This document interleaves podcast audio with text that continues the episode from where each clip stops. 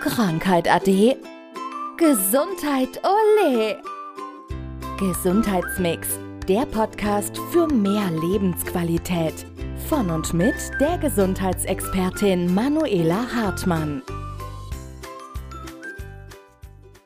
Dann sprechen wir heute mal über das Immunsystem. Gerade in der kalten Jahreszeit sollten wir einiges dafür tun und wir können uns auch vorbereiten. Ja, auf jeden Fall.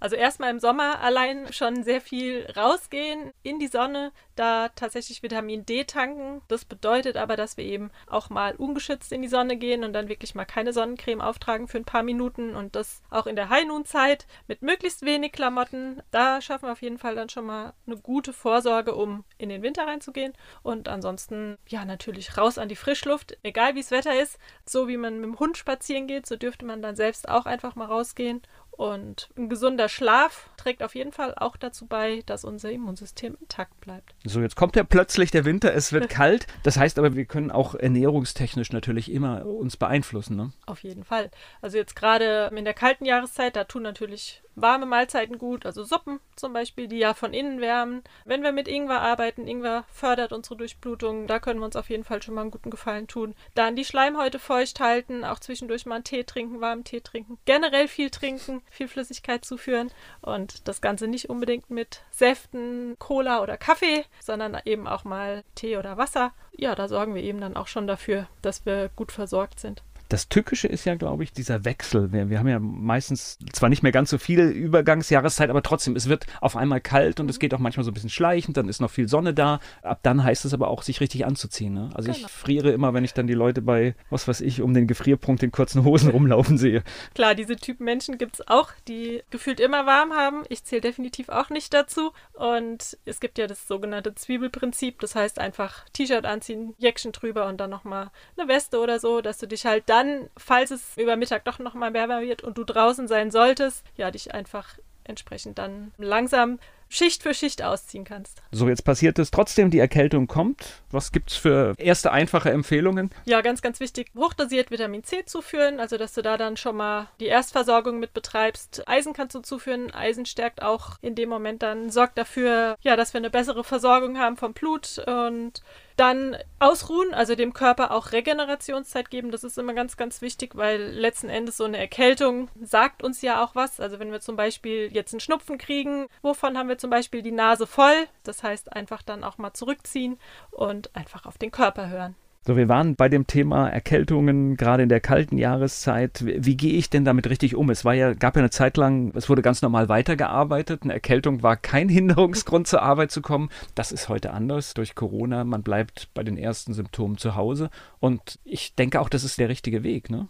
Ja, also früher war es ja so, dass man gesagt hat, eine Erkältung kommt drei Tage, bleibt drei Tage, geht drei Tage. Und da war es ja auch so, dass man dem Körper die Regenerationszeit gegeben hat, sich auszukurieren und um dann wieder in völliger Kraft zur Arbeit zu erscheinen. Und heute ist man ja schon ganz schnell dabei und unterdrückt einfach viel und gibt dem Körper ja gar nicht mehr die Chance, überhaupt auszuheilen, weil über Medikamente dann einfach direkt alles unterdrückt wird. Da gibt es diese schön grüne Flüssigkeit, damit man schön schläft, aber man schläft ja wegen des Alkoholgehalts, ne? Und, genau. Und nicht, ich weiß nicht gar nicht, was da noch drin ist, aber letztendlich ist es Alkohol. Ja, das auch. Und Alkohol fördert jetzt nicht gerade, ja, dass du gesund wirst.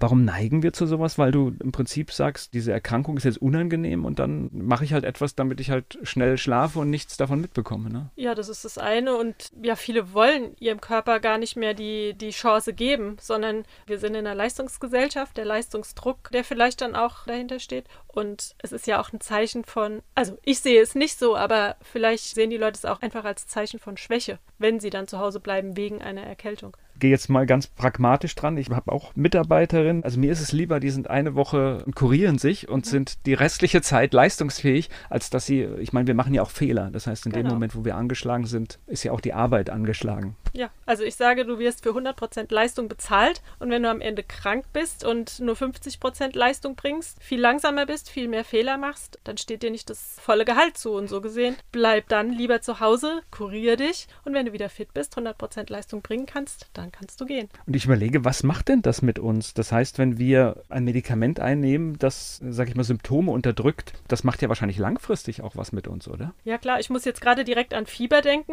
Ne? Also heute wird ja so Fieber sofort unterdrückt. Und letzten Endes, wenn wir Fieber haben, bedeutet es ja auch einen Reinigungsprozess, einen Entgiftungsprozess. Und früher hat man das Ganze gemacht mit Wadenwickeln, kann man ja heute auch noch machen, aber es gibt natürlich dann auch Fiebersäfte, die eingesetzt werden. Und in dem Moment unterdrückst du ja auch den Reinigungsprozess, den Entgiftungsprozess und damit schwächst du ja dann auch wieder deinen Körper, weil du es einfach nicht rauslässt und das Ganze verzögert sich dann einfach auch hinten raus. Und gegebenenfalls, ja, entstehen daraus dann neue Erkrankungen. Ich weiß nicht, ob es ein subjektiver Effekt ist, aber wenn man mal so zwei, drei Tage so richtig gefiebert hat und dann geht es einem wieder besser. Mhm. Ich habe immer das Gefühl, dass es mir danach dann richtig gut geht. Ja, auf jeden Fall. Wie gesagt, ist ja eine Reinigung. Und deswegen empfehle ich zum Beispiel auch mal den Gang in die Sauna oder in die Infrarotkabine und das regelmäßig, einfach um diesen Fieberprozess quasi ja zu produzieren oder provozieren, dass du halt auch im Alltag, im Laufe der Woche oder einmal im Monat oder wie auch immer du das machst, einfach dem Körper die Entgiftung auch bietest. Das war Gesundheitsmix, der Podcast für mehr Lebensqualität.